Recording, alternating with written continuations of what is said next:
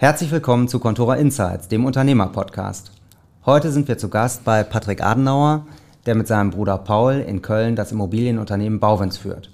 Wir lernen etwas über seinen Weg vom Berater zum Unternehmer, über Innovationen in der Immobilienwirtschaft und darüber, wie er die nächste Generation auf den Eintritt ins Unternehmen vorbereitet hat. Viel Spaß! Contora Insights, der Unternehmer-Podcast. Unternehmerlegenden, Nachfolger und Newcomer im Gespräch. Was treibt sie an? Was treibt sie um? Was sind die großen Learnings ihres Lebens und wie gehen sie mit Herausforderungen um? All das und mehr präsentiert von Contora, dem Family Office. Patrick, ja. vielen Dank. Ich habe mich sehr gefreut, dass du äh, dich bereit erklärt hast, hier das Gespräch mit uns zu machen.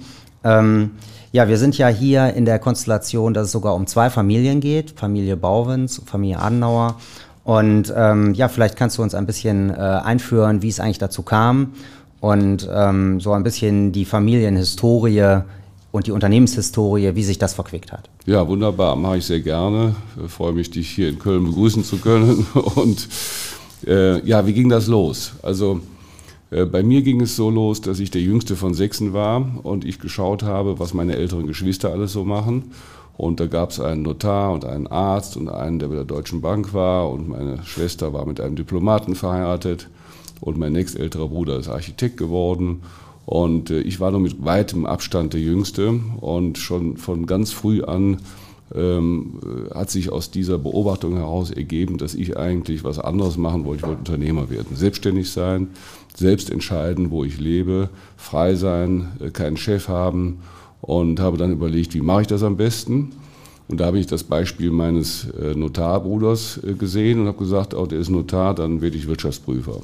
Und habe also dann nach meinem BBL-Studium erstmal bei Piet Marwick angefangen in New York und dann in Düsseldorf und dann habe ich aber gesehen, dass das eine gute Grundausbildung ist, aber nichts für, ähm, für mich auf die Dauer, weil ich selbst aktiv sein wollte, äh, nicht nur selbstständig als Berater, sondern auch selbstständig als Unternehmer. Und mein Bruder Paul, der als Architekt tätig war, sieben Jahre älter ist, der ähm, hat auch gesehen, dass das Architekturgeschäft auch im Wesentlichen auch ein kommerzielles ist und ist dann dem äh, Werben äh, seines Patenonkels der ein Freund unserer Familie war, äh, nachgekommen und ist in das Unternehmen Bauwens reingegangen, hat dann sich adoptieren lassen im Rahmen der Erwachsenenadoption, heißt dann seither Bauwens-Adenauer. Mhm. Und ähm, er sah dann, dass dieses Baugeschäft, eben 1983 war das, nicht einfach war, nicht trivial und hat mich nach ein paar Jahren gefragt, ob ich nicht ähm, mit ins Unternehmen kommen will, weil er als Architekt natürlich eine andere Ausbildung und Neigung hat als ich als Kaufmann und dann bin ich 1989 nach dreieinhalb Jahren Piet Marwick dann auch ins Unternehmen gekommen. Ja, dann haben wir gemeinsam uns mit den Herausforderungen hier auseinandergesetzt und haben das Unternehmen eben seither äh, massiv verändert und äh, ja, in den Zustand gebracht, der heute da ist. Mhm. Ja, beeindruckend. Ähm, jetzt ist das Unternehmen Bauwens ja äh, noch viel älter. Also ja. wenn ich es richtig gesehen habe, 1800 1873 ist bald 150 Jahre alt. Und äh, davor gab es also drei Generationen. Mhm. Äh, einmal äh, Auswanderer aus Belgien, äh, die in der Gründerzeit nach Deutschland gekommen sind, zwei Brüder. Äh, es waren eigentlich drei, einer starb sehr schnell, der zweite starb dann auch. Und dann war es äh, Peter Bauwens, ähm, der das Unternehmen aufgebaut hat, erstmal mit einfachen Erdarbeiten, Maurerarbeiten etc., ein bisschen Straßenbau.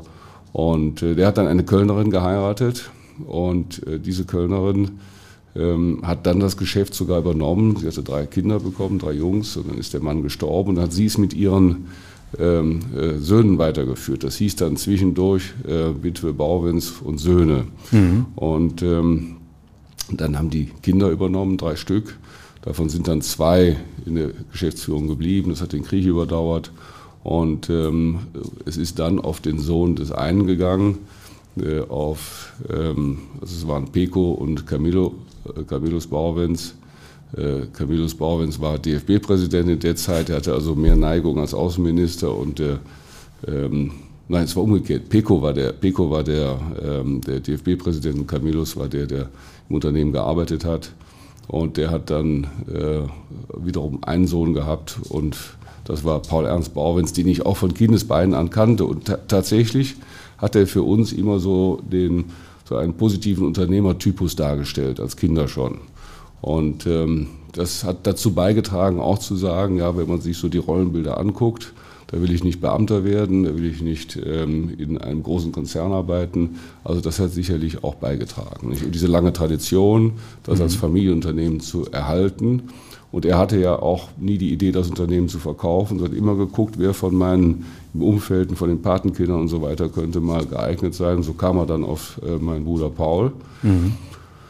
Und er hatte damals die Überlegung auch, ähm, äh, eigentlich soll es nur einer machen ähm, sah aber, wie schwer das Geschäft auch ist und ähm, hat dann aber auch zugestimmt, als ich auch ins Unternehmen kam, dass wir es zu zweit machen als Brüder, weil wir uns als Brüder auch immer sehr gut äh, verstanden haben. Ne? Und das war im Weiteren auch eine große Stärke. Bei anderen Unternehmen gibt es vielleicht Streit, bei uns äh, war es eine Stärke, dass man gemeinsam das Unternehmen geführt hat. Das ist ja tatsächlich eine besondere Konstellation, dass zwei Brüder, ja. das auch über all die Jahre und all die Veränderungen äh, so gemeinsam nach vorne bringen. Wie war da eure Aufgabenteilung oder was hat eure Beziehung da ausgemacht? Also die ähm, Beziehung war eben insofern immer gut, weil wir die gleiche Einschätzung haben. Ne? Die Einschätzung von Menschen, von Situationen, äh, die gleiche äh, Haltung zu Wirtschaft und Gesellschaft, die politische Einschätzung, das Makrobild, aber auch eine Werte- Gemeinschaft, die sich aus der Familie Adenauer heraus ergeben hat und aus dem guten Verhältnis, was wir als sechs Geschwister auch bis heute noch haben, auch zur erweiterten Familie und ähm, etwas die Tradition auch äh, des gesellschaftspolitischen Anspruches, äh, das über den Tag hinausdenken, äh, die gemeinsame Integrationsfigur des Großvaters ähm, mhm. und ähm, all diese, dieser Wertekanon, äh, der hat dazu geführt, äh, dass wir uns eigentlich immer sehr gut verstanden haben. Und ich war der, ähm, sage ich mal, der Treiber eher und äh, mein Bruder ähm, hat mehr geschaut, dass wir es nicht zu weit treiben insgesamt und ähm, hat äh, insbesondere aber durch seine architektonisch, ingenieurmäßiges Know-how mhm. ähm, äh, sehr viel dazu beigetragen, dass wir uns eben auch in eine ähm, äh, auf dieser Seite weiterentwickelt haben, auf der technischen Seite, auf der gestalterischen Seite und deshalb auch in solchen schönen Gebäuden sitzen, wie wir das hier tun und auch entsprechende Gebäude auch schaffen. Ne? Und eins war dann ganz wichtig, wir waren bereit vom ersten Tag an zu verändern, weil wir gesehen haben, wir stecken da in, einem, äh, in, einem, in einer Sackgasse, das hatte mein Bruder ja sehr schnell entdeckt.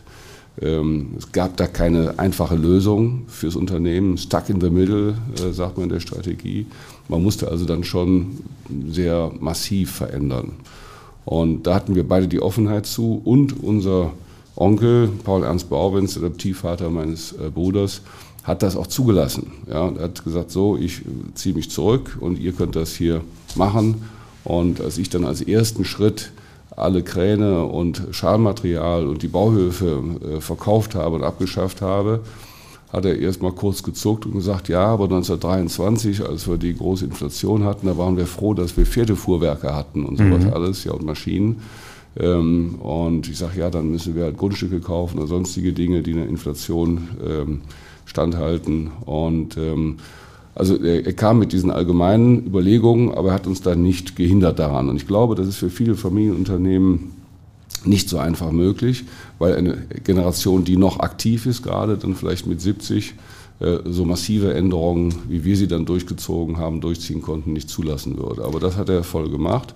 Und er hat auch eins gesehen, dieses Unternehmen hat sich immer wieder erneuert. Auch wenn man die Fotos heutzutage anguckt aus der Geschichte, äh, das sieht alles furchtbar altbacken und so weiter aus, die Schwarz-Weiß-Fotos. Aber das Unternehmen hat immer wieder Sprünge gemacht und sich immer wieder auf die Herausforderungen, die kamen, äh, eingestellt.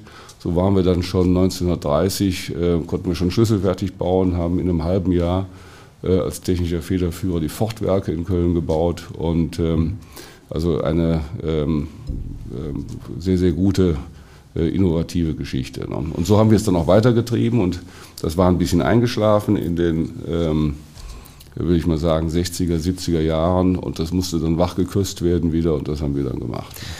Jetzt bist du ja gut 30 Jahre sozusagen, ja. äh, hast mhm. du ja eine Zeit deines Wirkens. Ähm, was sind denn aus deiner Sicht so die großen Veränderungen, die in der Zeit, also wo ihr das Geschäftsmodell wirklich angepasst habt oder deutliche Veränderungen vorgenommen habt? Das Unternehmen hatte sich ähm, entwickelt zu einem Generalunternehmer mit einem sehr starken ähm, Anteil an gewerblichen Mitarbeitern, plus ein Fertigteilwerk, plus ein ähm, Stahlbauwerk über 1000 Mitarbeiter. Es waren sogar mal in den 60er Jahren 4000 Mitarbeiter, weil damals gab es noch nicht so viel Hilfswerkzeuge und das Personal war noch preiswerter und dann gab es einen Lehrling, der hat das Bier geholt für mittags und so. Also das gab es schon alles nicht mehr, wurde sehr viel mehr ausgelagert. Aber zu der Zeit äh, wurde das Unternehmen bestimmt von der Auslastung der Kapazitäten. Das heißt mhm. also, man hat sich Aufträge äh, äh, holen müssen, ähm, um Leute zu beschäftigen, aber nicht um Geld zu verdienen. Insofern war das Unternehmen eigenkapitalschwach und es war ähm, ergebnisschwach. Und letztendlich immer gab es ein paar Aufträge, die gingen gut, aber die meisten waren irgendwie wieder verlustreich und irgendwie kam am Ende dann irgendwas raus. Das hatte keinen klaren strategischen Fokus und war in der Existenz hochgefährdet. Ne? Und ähm, dann haben wir gesagt, das müssen wir ändern. Wir haben die Kapazitäten, also die reinen Bauausführungskapazitäten reduziert und haben gesagt, wir wollen nicht Leistungsverzeichnisse ausfüllen von ähm, Architekten und Bauherren und äh, irgendwelche Sachen kalkulieren, von denen wir vielleicht gar nicht so viel verstehen, die wir aber, äh, wo wir rangehen müssen, um Leute zu beschäftigen und in einem so Geheimwettbewerb dann aktiv sein, wo wir als ähm, Unternehmen dann zu schlechten Konditionen, auch vertraglich schlechten äh, äh, Konditionen, dann bauen müssen und nachher für Mängel verantwortlich gemacht werden, die möglicherweise gar nicht bei uns liegen, sondern in der Planung. Die Bauwirtschaft hat sich darauf eingelassen, weil so die Kapazitäten so groß waren und waren deshalb äh, konnten Bauherren eigentlich machen, was sie wollten mit den Unternehmen. Also da wollte ich raus. Ich sage, wir müssen selbstbestimmt sein. Dann haben wir also die Kapazitäten reduziert. Äh, mhm. Das hat sehr viel Geld gekostet. Zu der Zeit sagten andere Firmen, ja, Bauwens geht pleite, weil die bauen ja ihre Belegschaft ab. Und wir sind dann runter auf unter 200 Leute im Laufe der Zeit haben ähm, nicht mehr für die öffentliche Hand gebaut, nicht mehr an Submissionen teilgenommen, haben den ganzen Ingenieurbau abge, äh, äh abgeschlossen, waren im Umsatz mal dann runter auf ähm, 100 Millionen, unter 100 Millionen einmal, was man ja alles steuern muss, damit man mhm. also da durchgeht. Und ähm, haben dann angefangen, aber eigene Architekten ähm, einzustellen, eigene Ingenieure, um das Engineering nach vorne zu bringen und sind also vom reinen Auftragsbau hin auch zum Design und Bild gekommen. Das heißt also, wir kreieren gemeinsam ähm, mit dem Kunden das Bauwerk und bauen dann zu einem festen Preis. Und das hatte ich gelernt, weil ich sehr früh gegründet hatte mit Partnern aus äh, Karlsruhe, die Firma Vollack. Mhm. Und da haben wir dieses Modell schon mal testweise gefahren. Da hatten wir drei Standorte aufgebaut. Das war meine erste Erfahrung als Unternehmer, also von Scratch Unternehmen aufbauen. Das war 1990. Und ähm, da hatte ich die Systematik gelernt und dann haben wir die auf Bauwens übertragen. Ne? Und da kommt gleich ein, ein wesentlicher Baustein für unsere Strategie, in Partnerschaften äh, neue Geschäftsmodelle erproben und lernen. Also von mhm. anderen lernen, ähm, das gemeinschaftlich entwickeln und dann daraus wiederum etwas Neues machen. Und das hat sich über all die Jahre hinweggezogen. Auch als wir dann sehr konsequent 2003 alle Gewerblich Gewerblichen ähm, dann äh, entlassen äh, mussten, quasi, um das Geschäftsmodell weiterzufahren. Und parallel haben wir 1989, äh, 1998 angefangen, dann auch Projektentwicklung zu machen, die seither extrem gewachsen ist. Ne? Ja. Ähm, du sagtest eben, äh, ihr habt dann eben auch Festpreise mal gemacht. Dann ja. nimmt der Unternehmer ja im Grunde genommen das Preisrisiko. Genau. Und, äh, das ist der Stillhalter, wie bei einer Option. Ne? Genau. Ähm, mhm. Das geht ja nicht immer ja. Äh, gut. Genau. wie, wie, wie, wie hast du dich an das Thema äh, rangerobbt? Weil es war ja dann auch für dich als Unternehmer äh, eine neue Situation. Also die, die Branche hat sehr zu, zu, ihrem Nachteil Verträge gemacht, wo sie also dann immer wieder die ganzen Risiken übernommen hat. Und äh, das Preisrisiko konnte man eine Zeit lang gut übernehmen, weil man einen äh, Material- und Nahunternehmermarkt hatte, der sich eher seitwärts bewegt hat. Aber seit wir jetzt auch stärkere inflatorische Tendenzen haben, äh, Knappheit ist an vielen Gütern, haben wir äh, gewisse Teile aus der aus dem Preisgarantie rausgenommen, ähm, so dass wir äh, da eine Preisgleitung haben für Stahl beispielsweise oder für gewisse haustechnische Gewerke. Ne? Mhm. Also da, da, kann man mit umgehen. Ähm, wir würden heute nicht mehr über so lange Zeiträume Preisgarantie machen, äh, das ist völlig klar. Mhm. Auf der anderen Seite, wenn wir selbst entwickeln, wir sind dann ja mittlerweile unser eigener größter Kunde auf der Bauseite, ähm, betreuen ein Projektvolumen von mehreren Milliarden Euro in der Projektentwicklung. Ähm, und wenn wir dann eine Preissteigerung haben auf der Bauseite, ist es oft auch so, dass wir auf der Absatzseite auch die Preise steigern können, ne? ja. sodass wir also dann ähm, zwischendrin auch ganz gut leben können. Und ähm, also nachdem ihr im Grunde genommen ja diese Strategie angepasst habt und auch euch da äh, sozusagen geschrumpft seid, beziehungsweise an einer Stelle Mitarbeiter abgebaut habt, an der anderen ja wieder aufgebaut genau. habt, ähm, wie habt ihr euch denn dem Thema der regionalen Expansion genähert? Ja, das ist ganz interessant. Wir hatten anfangs ja ganz viele Niederlassungen. Äh, das war historisch bedingt, weil man nicht so mobil war und musste dann äh, vor Ort jeweils Kapazitäten aufbauen. Wir hatten eine in München, wir mhm. haben so gemeint Königsberg gebaut vor dem Krieg. Es gab mal in der Türkei eine Niederlassung, haben wir der Bagdadbahn mitgebaut. Ähm, all das, das haben wir reduziert und hatten nachher noch sieben oder acht Niederlassungen, als dieses Unternehmen kam. Und da war das Problem, ähm, oder äh, war der Zustand eigentlich so, man musste sich vorstellen, das war wie acht kleine Unternehmen, die jeweils ihre eigenen Kapazitäten hatten und diesen Kapazitätsauslastungskampf wieder vor Ort gekämpft haben. Und ähm, es nutzte nichts, wenn man einen großen Auftrag in München bekam, äh, aber in Köln keine Beschäftigung. Ja, dann musste man in Köln trotzdem einen unprofitablen Auftrag annehmen, nur um die Leute zu beschäftigen, obwohl man in München eigentlich die Leute gut hätte gebrauchen können, konnte sie aber nicht dahin transferieren, weil die äh, Lohnkosten dann zu hoch sind, weil Auslöse gezahlt wird, freie Tage etc. pp. Und äh, die Niederlassungen haben immer ihre eigene Politik gemacht. Ja, die mhm. haben äh, sich nicht geschert um die Strategie des Unternehmens, sondern haben gemacht vor Ort, was sie wollten. Ähm, kann man sagen, ja, wie, wie, wie kann man das zulassen? Das war bei Banken genauso. Ja, die Herren bei der Deutschen Bank, die saßen nicht im Vorstand, die saßen in den, Region, in den Regionen. Das waren die Volldirektoren in Köln, in Düsseldorf, in Hamburg und so weiter die haben das Geschäft bestimmt, weil sie beim Kunden waren. Mhm. So, und so war das auch äh, bei uns und das führte eben zu, äh, zu der Situation, die ich beschrieben habe, stuck in the middle. Deshalb haben wir konsequent alle Niederlassungen geschlossen, um äh, die ganze Technologie auch hier in, dieses, in diese Zentrale zu bringen, um äh, auch das Preisverhalten bestimmen zu können und ähm, äh, eben auch den, die Produktrange ein, äh, einschmelzen zu können. Wir machen nur noch Wohnungsbau, Hotel als Sonderform, Büro und Einzelhandel. Mhm. Andere Dinge äh, machen wir nicht und ähm, das war vorher ganz anders. Und das ging nur, indem man sozusagen ähm, die Auftragshereinnahme und die Technologie an einer Stelle bündelt. Und jetzt, wo das einmal geschehen ist, haben wir wieder in allen großen Städten äh, äh, Niederlassungen, aber immer eine Kombination von Projektentwicklung und von ähm, Bauen. Das Interessante ist ja, wenn, also ich verstehe, was du sagst, äh, was der Vorteil des Zentralisierens ist. Da klassischerweise ist das Problem dabei ja oft, dass man dann weiter weg ist vom Kunden. Also sozusagen die, die Entscheidung sollte ja vielleicht so nah wie möglich am Kunden getroffen werden. Das Problem ist das, was, was du gerade geschildert hast. Ja. Wie, wie erreichst du trotz der Zentralisierung, dass du nah genug an den Bedürfnissen in den lokalen Märkten bist? Also wir haben ähm, uns ja nach, äh, nach, nach Sparten aufgestellt. Das heißt also, unsere Wohnungsbauspezialisten kennen ihre Kunden und kennen die Bedürfnisse und ähm, sind, haben ihre Key Accounts, sage ich mal, nicht? und sind mhm. deshalb nah dabei. Ähm, aber die andere Seite ist, das Bauen selbst ist auch ein regionales Geschäft, regionale Handwerker, regionale Gegebenheiten. Und ähm, insofern haben wir für jeden Standort auch Verantwortliche, die dann doch äh, vor Ort auch vielleicht sogar wohnen.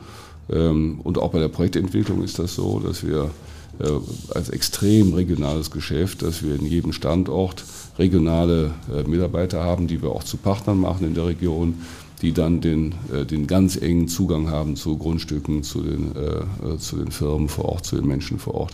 Also heute ist es eine Kombination von starkem zentralen Know-how mhm. und dann wieder genau dem, was du gesagt hast, folgen dann auch wieder regionale äh, kleine äh, Hubs. Ne? Mhm.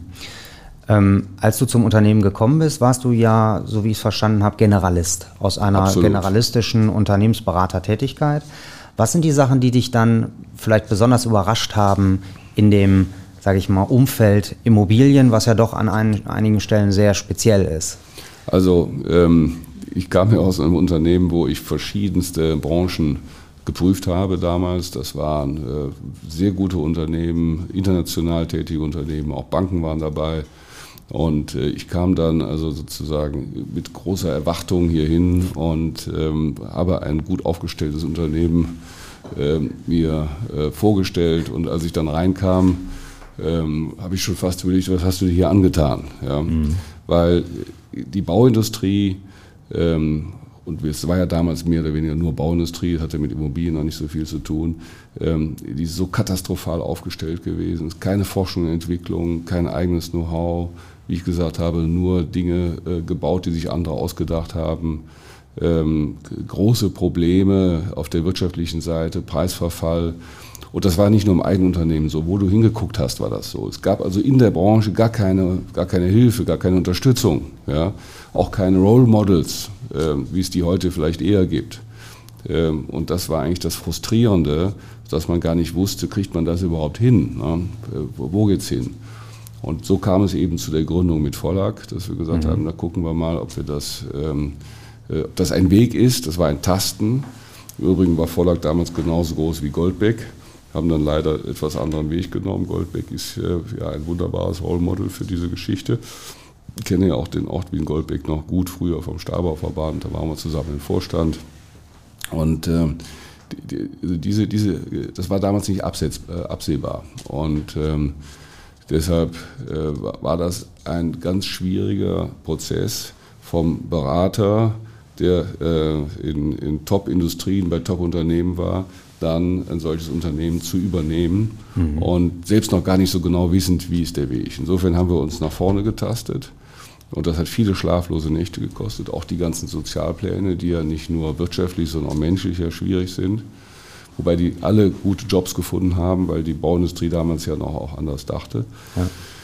Ähm, also, das, das, also das war unangenehm, extrem unangenehm und lernen, wie man aus der absolut von ganz hinten äh, am Feld vorbeiläuft und nach vorne kommt. Ja? Also mhm. dieser Weg ist ein schmerzhafter, muss man viel trainieren, experimentieren. Und ähm, ja, das äh, waren die 90er Jahre bis 2005, würde ich mal sagen. Ja.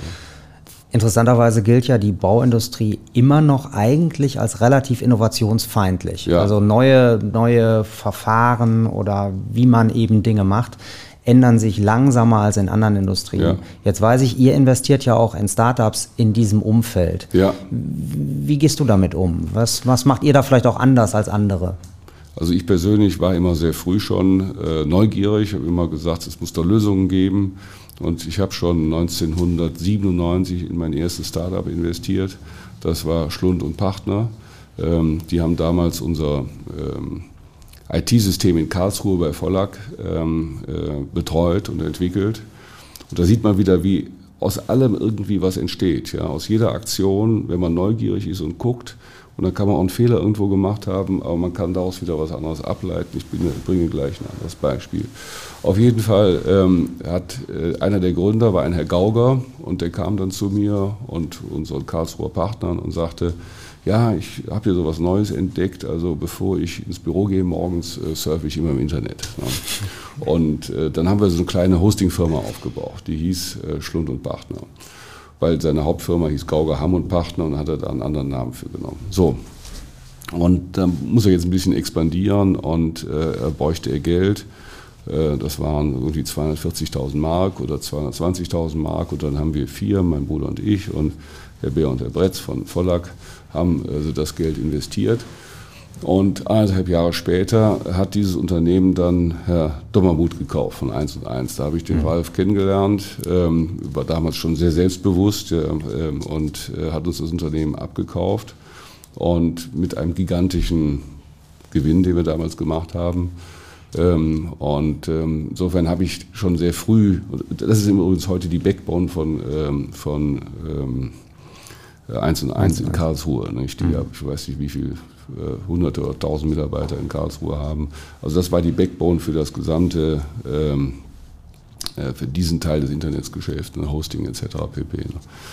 Und ähm, ja, das hat mich immer begeistert. Dann war die nächste war, Firma war Content Management AG. Ähm, da waren wir fast 20 Jahre beteiligt. Das haben wir jetzt verkauft. Das ist auch ein mittelständisches Unternehmen geworden, weil damals dann mhm. die Dotcom-Blase geplatzt ist. Da konnte man das nicht weiterentwickeln, sondern musste es als mittelständisches Unternehmen erstmal weiter betreuen. Ja, und dann haben wir immer kontinuierlich, immer wieder, ähm, auch nach der Krise 2007, 2008, nach der, nach der Währungskrise sind wir dann ähm, auch weitergegangen und haben immer wieder geschaut, was tut sich da und haben, ich glaube, zehn Beteiligungen, die jetzt nicht direkt etwas mit der äh, Immobilienwirtschaft zu tun haben, oder vielleicht sogar zwölf. Und ähm, dann äh, haben wir irgendwann gesagt, wir wollen auch in unserer Branche, die jetzt so langsam dran ist, was Modernisierung, Digitalisierung und so weiter angeht, wollen wir auch eine Rolle spielen und haben dann Bauwens Digital gegründet mhm. und haben das mittlerweile umgewandelt in Beyond Build, ist also eine Tochter, haben aber externe Investoren auch mit reingenommen und da bauen wir sehr systematisch entlang unserer Wertschöpfungskette äh, junge Unternehmen mit auf. Also das ist äh, auch ein, ein Bild, äh, bei ein Bild Startups begleiten mhm. und nach vorne bringen.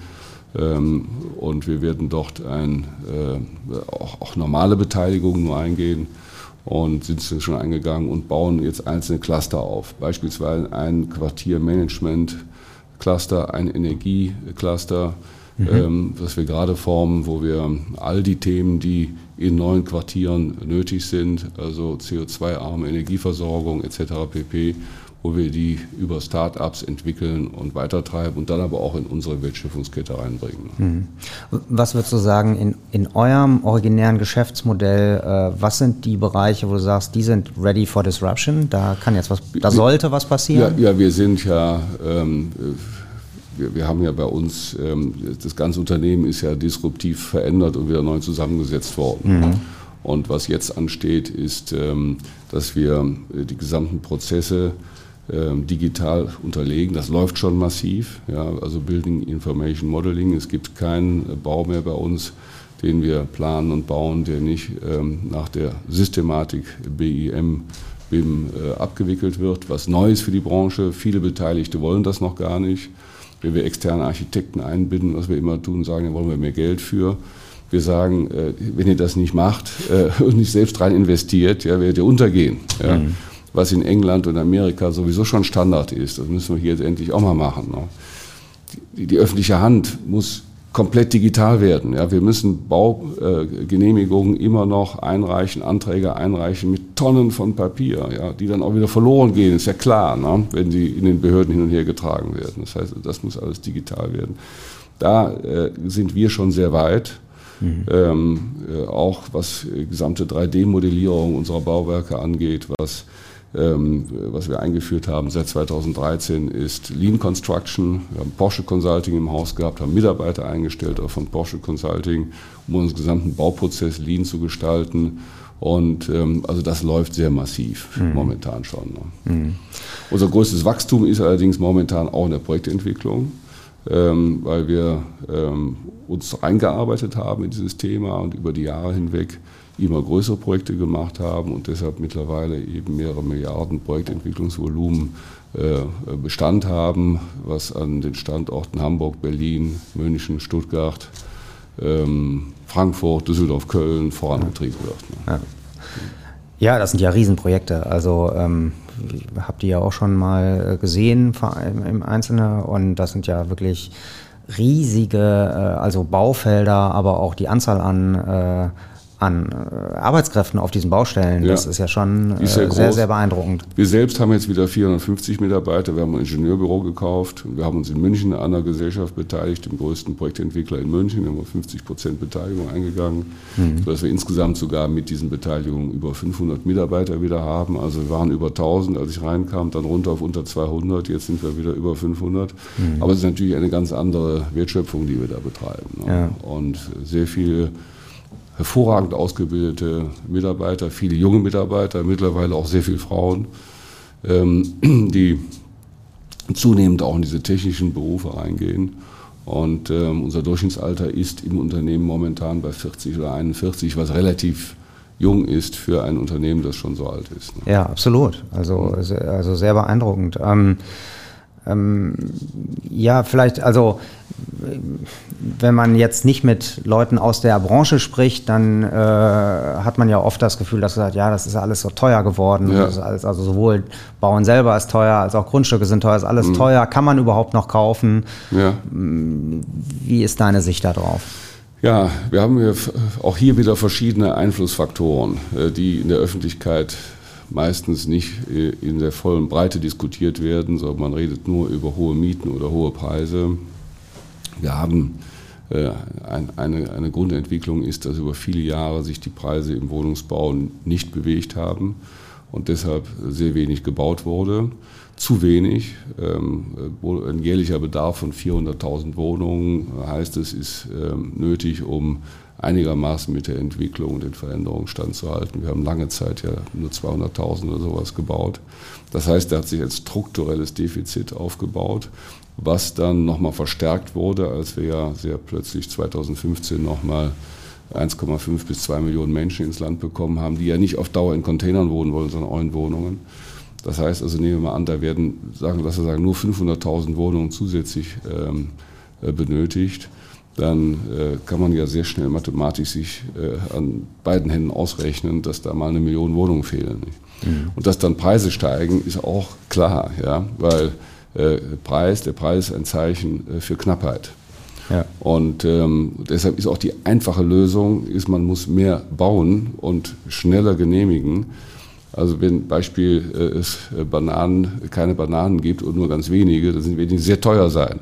Und dann ist die Lösung nicht, die Preise zu bestimmen für die Bananen, weil man wird man keine mehr kommen, bekommen aus der Welt und muss subventionieren. Ne? Also das heißt, mehr bauen, das ist die eigentliche Lösung. Und das wollen die Leute aber nicht hören, ähm, weil das heißt ja, oh, da wird ja bei mir der Nachbarschaft jetzt gebaut. Ja, das möchte ich aber nicht. Ich möchte hier meinen Frieden haben. Dann sollen die anderen Leute doch bleiben, wo der Pfeffer wächst. Mhm. Also das, das ist ein wichtiges Thema. Dann haben wir natürlich die Zinspolitik, ähm, die ich für absolut falsch halte. Sie führt zu einer Assetpreisinflation. Das sieht man bei wertvollen Uhren, das sieht man bei Autos äh, das sieht man natürlich auch äh, bei Immobilien. Also was mhm. die EZB macht, halte ich für komplett schädlich. Und ähm, habe du hast ja auch geklagt. Auch, ich habe auch geklagt, gemeinsam mit Heiner Weiß und Jürgen Herreus. Und wir haben in weiten Teilen die Klage auch gewonnen. Ähm, schert sich nur keiner drum. Mhm. Ja, also man macht ein Klimaurteil, was ja was mit Nachhaltigkeit zu tun hat und vier Wochen später gibt es ein neues Gesetz.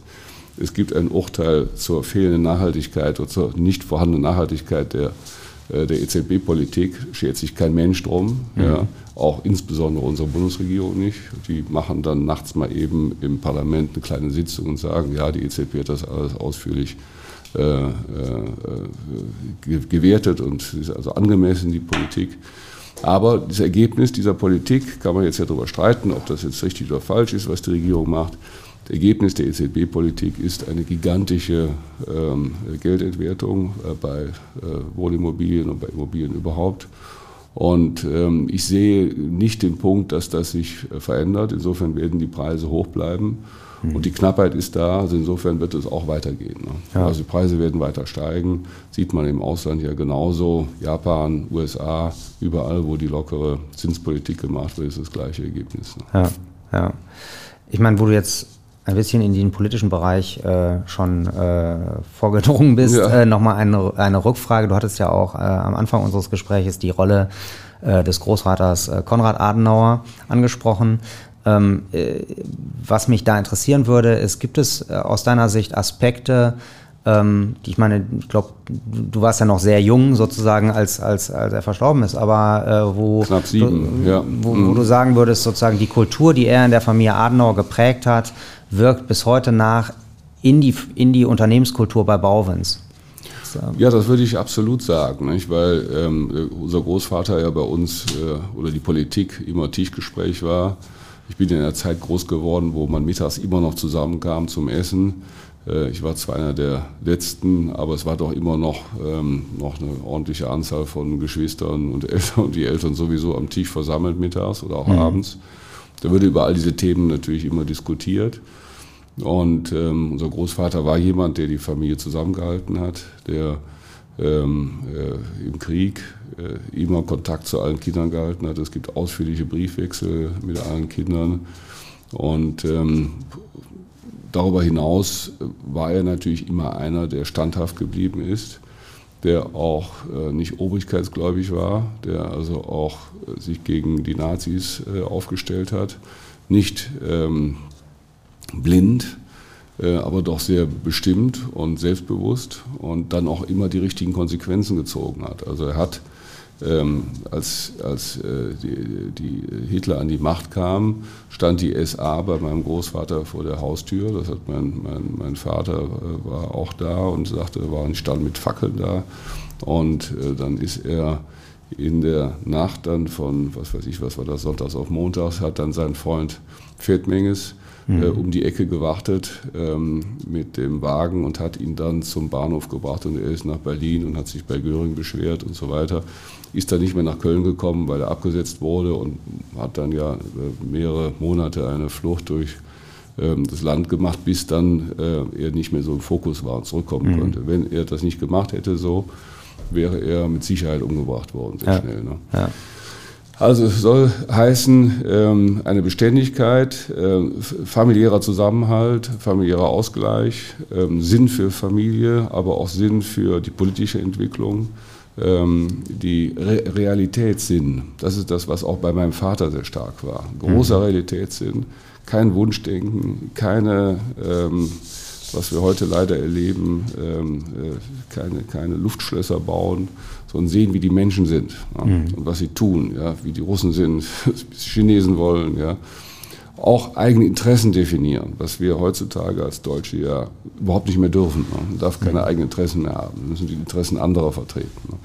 Also all das, ähm, das, das haben wir schon sehr stark mitgekriegt und dafür, ähm, mein Sohn Nikolaus liest jetzt gerade nochmal ähm, äh, eine Biografie über meinen Großvater und haben das früher auch immer schon mal getan, aber dann wieder nicht. Und jetzt, wo er in den USA ist, wird er sehr viel auf den Namen Adenauer angesprochen und äh, hat sich jetzt nochmal intensiv damit beschäftigt und sieht, was da alles, was er alles geleistet hat und was man leisten kann als Mensch auch. Das ist mhm. auch wiederum ein Anspruch, dass man sich nicht zurücknimmt, sondern dass man seine Fähigkeiten, seine Neigungen auch auslebt und dass man daraus was macht. Das ist das, was wir auch den Mitarbeitern weitergeben und das ist das, was wir unseren Kindern auch weitergegeben haben. Mhm. Und wir haben einen Wertekanon definiert, ähm, der äh, diese Werte alle beinhaltet. Auch das Thema Großzügigkeit, Großzügigkeit zu anderen sein und der bestimmt ähm, die Zusammenarbeit hier. Mhm.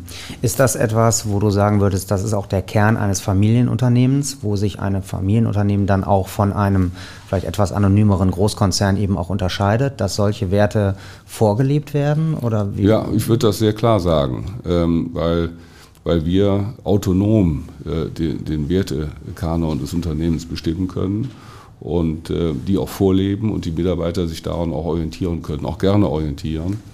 Und ich glaube, dass das der Schlüssel ist für Familienunternehmen. Und es war Kern unserer eigenen äh, Familiensatzung, die wir erarbeitet haben, mit professioneller Hilfe über, ich sag mal, sieben oder acht Jahre hinweg.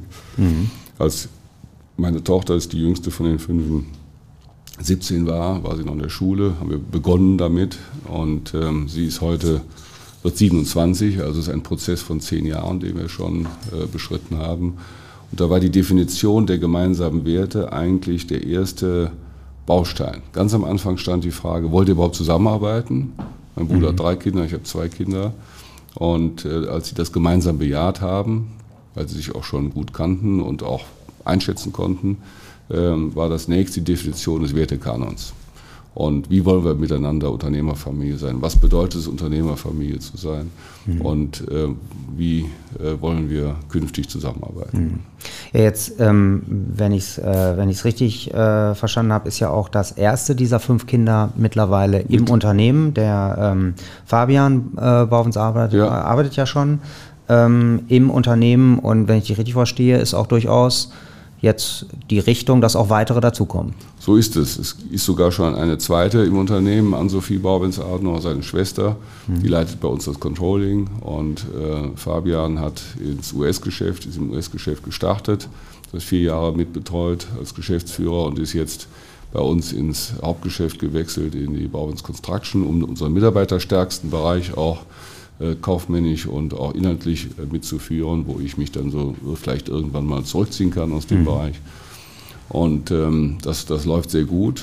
Ähm, und ähm, wir haben bei dem Erarbeiten unserer Familienstrategie auch gleich äh, verschiedene Bereiche geschaffen. Die, die, waren damals schon irgendwie angelegt, aber wir haben dann sehr systematisch da weitergemacht. Wir haben den Kernbereich Bauwens, dann haben wir Beteiligung, dann haben wir unser US-Geschäft und dann haben wir Immobilienbestand und wollen jetzt auch noch Richtung England gehen mit unserem äh, Immobiliengeschäft, also als Asset Manager.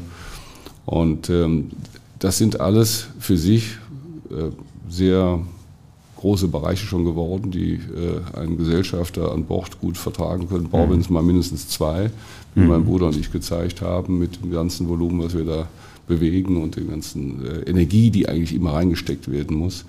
Ähm, die können wir in die anderen Bereiche gar nicht so reinstecken, weil man auch nur Tag nur 24 Stunden hat.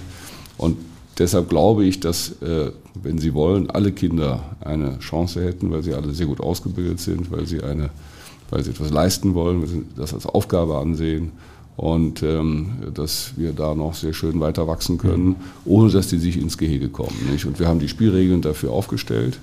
Das Ganze wird oben in den drei Holdings, die wir dafür haben, dann zusammengefasst. Und wie geht ihr damit um? Also das, das Problem mit familieneigenem Management in dem Sinne mhm. ist ja immer die große Frage, die ein Externer dann hat. Ist er da nur, weil der zur Familie gehört oder ist er da, weil die Leistung auch dazu passt? Wie geht ihr mit diesem Themenkomplex um? Also die ähm, das Unternehmen muss für die nächste Generation interessant sein und die sind alle sehr gut ausgebildet. Mhm. Und die, ich bin überzeugt, die wären in ein Unternehmen Bauwens 1990 nicht ohne weiteres reingegangen. Ja, ja. Zumindest nicht alle fünf. Ähm, und äh, weil die Chancen heutzutage ja sehr groß sind, ob man ein Start-up macht oder man ins Ausland geht oder sonst was. Ähm, wir haben also gesagt, damit das überhaupt Familienunternehmen bleiben kann, müssen wir es einfach so gut aufstellen und so interessant machen, dass ähm, die auch das tatsächlich in Erwägung ziehen, ins Unternehmen zu kommen. Mhm. Und wir müssen ihnen auch die Möglichkeit aufzeichnen. Deshalb haben wir sehr früh mit dem Prozess begonnen. Mhm. Ähm, und umgekehrt haben wir gesagt, das Unternehmen äh, muss aber auch die Kandidaten evaluieren und die müssen also auch, äh, die müssen auch interessant fürs Unternehmen sein. Mhm. Und bei uns kommt noch dazu, dass wir aufgrund der Struktur des Immobilienprojektentwicklungsgeschäftes und auch bei den äh, Startups ähm, ähm, nicht mit 100, also 100% Gesellschaft die besten Leute kriegen können, haben wir ein Partnermodell erarbeitet, sodass wir ja. mittlerweile eine ganze Reihe von mittlerweile zehn ähm, Partnern haben oder zwölf Partner im Unternehmen, die an unterschiedlichen Stellen, mal bei der Beteiligungsgesellschaft oder mal ähm, bei Projektentwicklungsgeschäft Berlin oder in Frankfurt Mitgesellschafter sind. Ah ja. Und ähm, das heißt, unsere nächste Generation muss sich verstehen als äh, Partner in dieser Partnerschaft. Ja. Und müssen sich daran messen auch und äh, müssen ihre eigenen Ideen reinbringen. Und ja. ich glaube, dass diese fünf Kinder, ohne jetzt da äh, Elternblindheit oder was an den Tag zu legen, ich glaube, dass die dazu befähigt sind, in dieser Welt, auch so wie sie groß geworden sind, sich mit äh, da gut zu schlagen und das gut voranzubringen. Mhm. Wir sind ja noch nicht so groß, dass wir komplett mit Fremdmanagement arbeiten könnten und schon gar nicht in unserer Branche. Ja. Ja, das ist eine Branche, die man sehr schlecht mit Fremdmanagement steuern kann. Und äh, deshalb wird der Einfluss der Familie noch äh, eine ganze Zeit lang äh, dominant sein müssen. Wenn man nochmal eine nächste Größenordnung, eine nächste Stufe erreicht, dass man vielleicht ein Multimilliardenunternehmen ist, dann muss man äh, vielleicht anders denken. Das ist aber die Aufgabe unserer Kinder. Soweit kann mhm. ich nicht vordenken. Ja. Und äh, äh, wir haben, um das ein bisschen zu, sagen wir, neutraler zu sehen, haben wir einen Familienbeirat geschaffen. Drei Persönlichkeiten, die uns mehr auf dieser Familienunternehmerseite ja. begleiten, nicht so sehr im operativen Geschäft, ja, ja. sondern die hier mithelfen, die die Kinder mitcoachen. Und äh, das äh, ist eine gute Entwicklung, die wir sozusagen als Finale, nachdem der ganze äh, Family Charta Governance-Prozess abgeschlossen war, haben wir dann das dann noch oben drauf gesetzt. Mhm. Ne? Also von, von außen ist es ja sehr, sehr offensichtlich eine riesige Erfolgsstory, die ähm, ihr, de, dein Bruder und du und dann natürlich auch alle anderen hier gemeinsam äh, äh, hinbekommen habt. Ähm, äh, jetzt würde mich trotzdem eine Sache interessieren, dass auf dem Weg dahin macht man natürlich auch Fehler. Ja. Und ähm, das bleibt ja gar nicht aus. Ja. Ähm, was sind denn so, äh, so Themen, wo du sagst, da hast du einen Fehler gemacht, wo du aber dann vielleicht auch viel daraus gelernt hast oder das würdest du im Nachhinein anders machen? Äh, was sind also, da Sachen? Äh, viele Dinge weiß ich wahrscheinlich schon gar nicht mehr, aber es gibt natürlich ein paar Sachen, ähm, da sagt man, ja, das war vielleicht dann zu mutig oder, oder wir hatten mal zu lange an alten Dingen festgehalten. Also eins ist, was sich nie, was sich nie verbessert ist, ähm, wenn jemand in seiner Funktion nicht erfolgreich ist und man viel mit den Leuten geredet hat, äh, mit dem Mitarbeiter oder der Führungskraft und es wird aber nicht besser, das wird dann nie besser. Man muss sehr schnell Konsequenzen ziehen. Ähm, und je höher die Person im Ranking ist, desto wichtiger ist das. Mhm. Ja, ein Mitarbeiter ganz unten, den kann man vielleicht dann doch noch äh, formen und der kann sich entwickeln, auch wenn er jünger ist. Aber wenn man einen Geschäftsführer hat, der am Ende äh, nicht performt, dann muss man sehr schnell handeln. Ne? Alles andere macht keinen Sinn. Man, man, ist ja von sich aus anders geprägt. Man möchte es äh, nett und angenehm machen und menschlich und man gibt mhm. zu und gibt Zeit. Das mussten wir erst lernen, da konsequent zu sein und auch ganz, ganz unangenehme Dinge äh, müssen dann getan werden. Wenn man nicht bereit ist dazu, das zu tun, wird man untergehen. Ja. Weil auch, und das ist in unserer Branche auch üblich, äh, weil das Peter-Prinzip auch bei uns gilt. Ja? ja. und oft äh, äh, gute Mitarbeiter schlechte Führungspersönlichkeiten sind und man sie auch nicht hinarbeitet, nicht hinentwickelt. Das haben wir auch gelernt. Mittlerweile wird jeder, der bei uns in eine höhere Verantwortung kommt, wird gecoacht, mhm. um äh, diesen nächsten Schritt machen zu können. Wir evaluieren auch, ob er dazu in der Lage ist und sagen auch sehr klar, wenn man das, der Schritt ist zu, zu groß für dich, du wirst unglücklich, ne? mhm. weil du dann Verantwortung für Dinge übernehmen musst, die du möglicherweise nicht äh, beherrschst oder du äh, musst äh, Vorgaben einhalten, die du nicht erfüllen kannst, also bleib lieber dann eine Stufe niedriger. Ja, ja. So, also das ist, da haben wir anfangs viel zu lange gewartet. Das Zweite ist, dass, ähm, ähm, dass durch die große Liquidität äh, habe ich einmal, die, die Markt ist, äh, habe ich einmal ein Grundstück gekauft, was zu teuer war am Ende des Tages. Ähm, äh, und das mit einem Partner zusammen, der sich nachher als ein schlechter Partner mhm. entwickelt hat. Das heißt also, man muss sehr genau gucken, mit wem man sich ins Bett legt, in, also Geschäftspartner. Mhm. mhm. Ähm, und äh, lieber auch mal ein Geschäft nicht machen, als jedes unbedingt zu machen. Umgekehrt äh, war es immer eine große Erfolgsstory für uns, uns mit den richtigen Partnern zusammenzutun. Ja, ja. So, ähm, und dann kann man natürlich ganz einfach sagen, wir sind noch viel zu langsam gewesen. Du hast sehr freundlich mhm. gesagt, das war eine Erfolgsstory. ja. Im Nachhinein betrachtet sage ich, wir hätten das viel früher alles und schneller mhm. machen müssen. Wenn ich mich aber wieder versuche zurückzuversetzen, das Jahr 1995 oder 96 oder 97, wenn man da mit Verlusten rumläuft und nicht so genau weiß, wo es hingeht, dann haben wir doch immer wieder mutige Schritte gemacht, die aber äh, in der Rückwärtsbetrachtung alle sich wieder zusammendampfen auf die Frage, warum ging das nicht alles viel schneller. Ja, ja. ja. Also.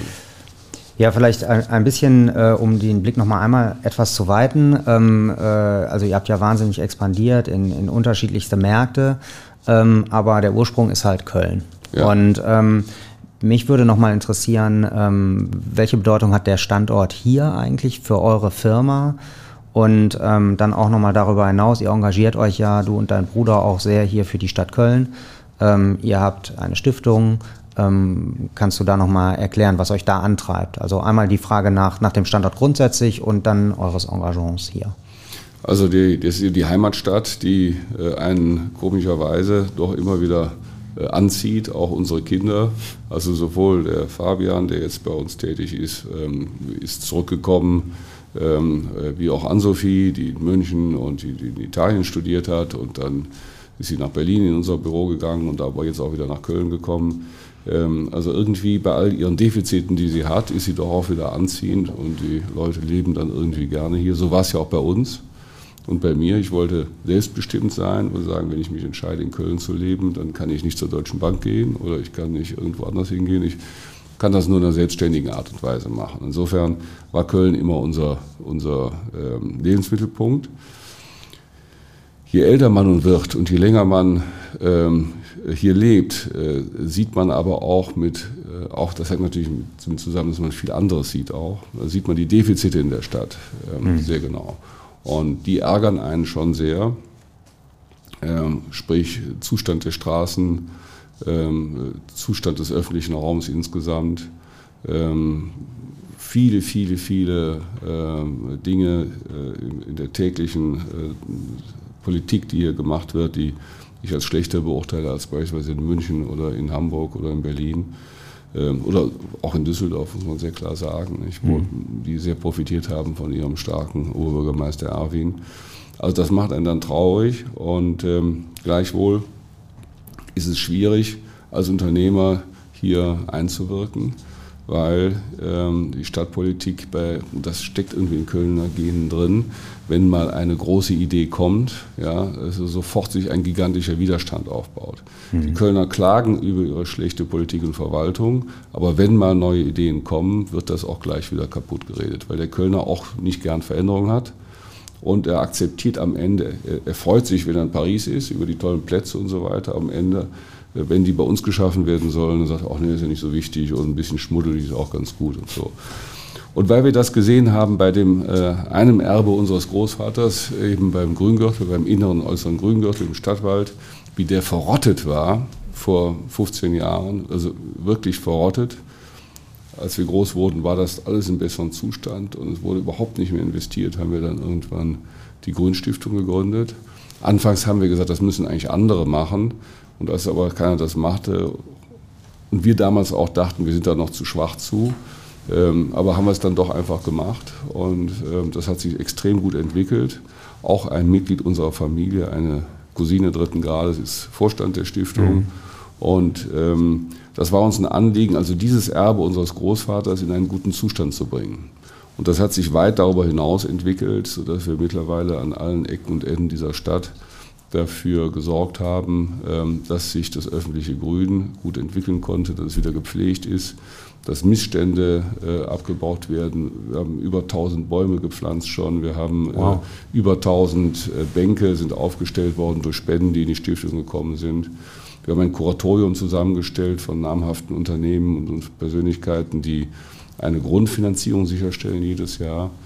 Ähm, und wir tun das auch. Und sodass also fast alles, was an Geld, an externem Geld reinkommt, auch, ähm, äh, auch investiert werden kann.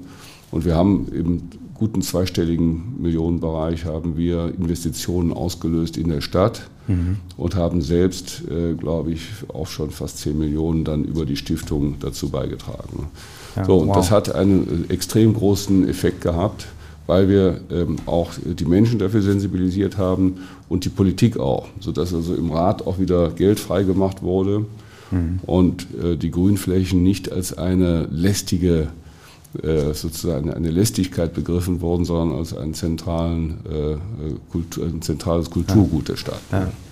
Ja, wunderbar. Ähm, also am Ende ist, glaube ich, in vielen Städten so, dass das private Engagement von Familien und Unternehmen dann am Ende doch einen großen Unterschied machen kann. Und das sieht man genau an dieser Initiative, die ja von euch kommt. Ja, und in Hamburg sieht man es natürlich sehr stark, weil ein, ein, Nachteil des Standorts in Bezug auf unser Geschäft ist, dass er natürlich immobilientechnisch lange nicht so attraktiv ist wie Hamburg oder München. Mhm. Und ähm, äh, in Hamburg sitzt auch mehr Geld und da ist ja das bürgerschaftliche Engagement ja extrem groß, äh, ja. was man bei vielen Museumsbauten und so weiter sieht.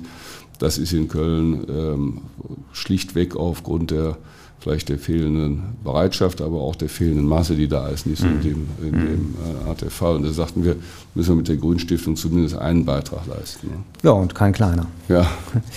ähm, ja, äh, ich komme jetzt zu drei Abschlussfragen, ja. die ich immer gerne stelle. Und ähm, äh, von daher, äh, aber vielen Dank schon mal bis, bis hierher. Also das fand ich doch wirklich extrem ähm, ja, interessant und aufschlussreich und äh, da kann jeder, glaube ich, relativ viel von lernen, was, was ihr da äh, ja, aufgebaut habt. Ähm, ja, meine erste Abschlussfrage wäre, was war der beste Ratschlag, der dir jemals gegeben wurde?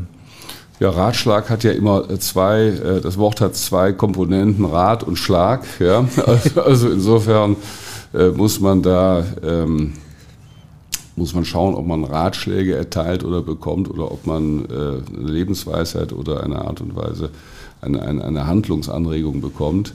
Also eine, äh, als ich mit, dem, mit, äh, mit meinem Partner Bretz zusammen diese Firmen Vollack mit aufgebaut habe und wir Leute eingestellt haben und so, da habe ich unheimlich viel äh, davon gelernt. Er sagte immer, also wenn man es ganz eilig hat, dann muss man die Dinge sofort erledigen. Ja? Und nicht auf den Stapel tun. Mhm. Also das war für meine ganze Entwicklung ganz wichtig, einfach die Dinge abarbeiten, nicht mhm. äh, sich äh, auflaufen lassen. Mhm. mhm. Also das ist jetzt, hört sich vielleicht blöd an, ja, aber es ist ein ganz praktischer Rat, äh, der mich immer begleitet hat und dadurch konnte mir so viel Neues angehen. Ja, mhm. immer wieder neue Dinge und die Dinge umsetzen dann auch. Also nicht, ähm, nicht auf irgendein gucken und wer, wer könnte das jetzt machen, sondern einfach angehen und umsetzen wenn man nicht, äh, wenn man nicht nur, wenn man nur Ideenentwickler ist, wird es nicht funktionieren, umsetzen. Also das habe ich von dem gelernt.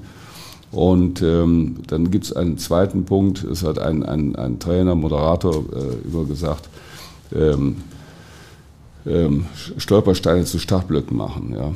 Und das habe ich vorhin mhm. auch gesagt. Also man macht einen Fehler und daraus entwickelt sich aber, wenn man die richtigen Lehren zieht, ganz was Neues. Ne? Ja. ja. also das ist für Unternehmer ganz, ganz, ganz entscheidend. Und ähm, ja, und mein Großvater hat immer gesagt, ähm, hinfallen ist keine Schande, man muss nur wieder aufstehen. Ne? Ja. Also das gilt natürlich auch. Ja. Unternehmertum. Das waren jetzt gleich drei, drei Dinge. Ne? Ja, vielen Dank.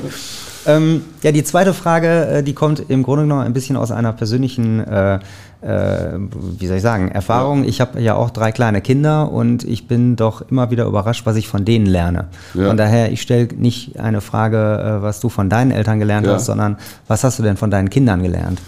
Von meinen Kindern, ähm, ja, man, man nimmt am Leben teil der nächsten Generation. Ne? Also das, das ist ähm, das Schöne.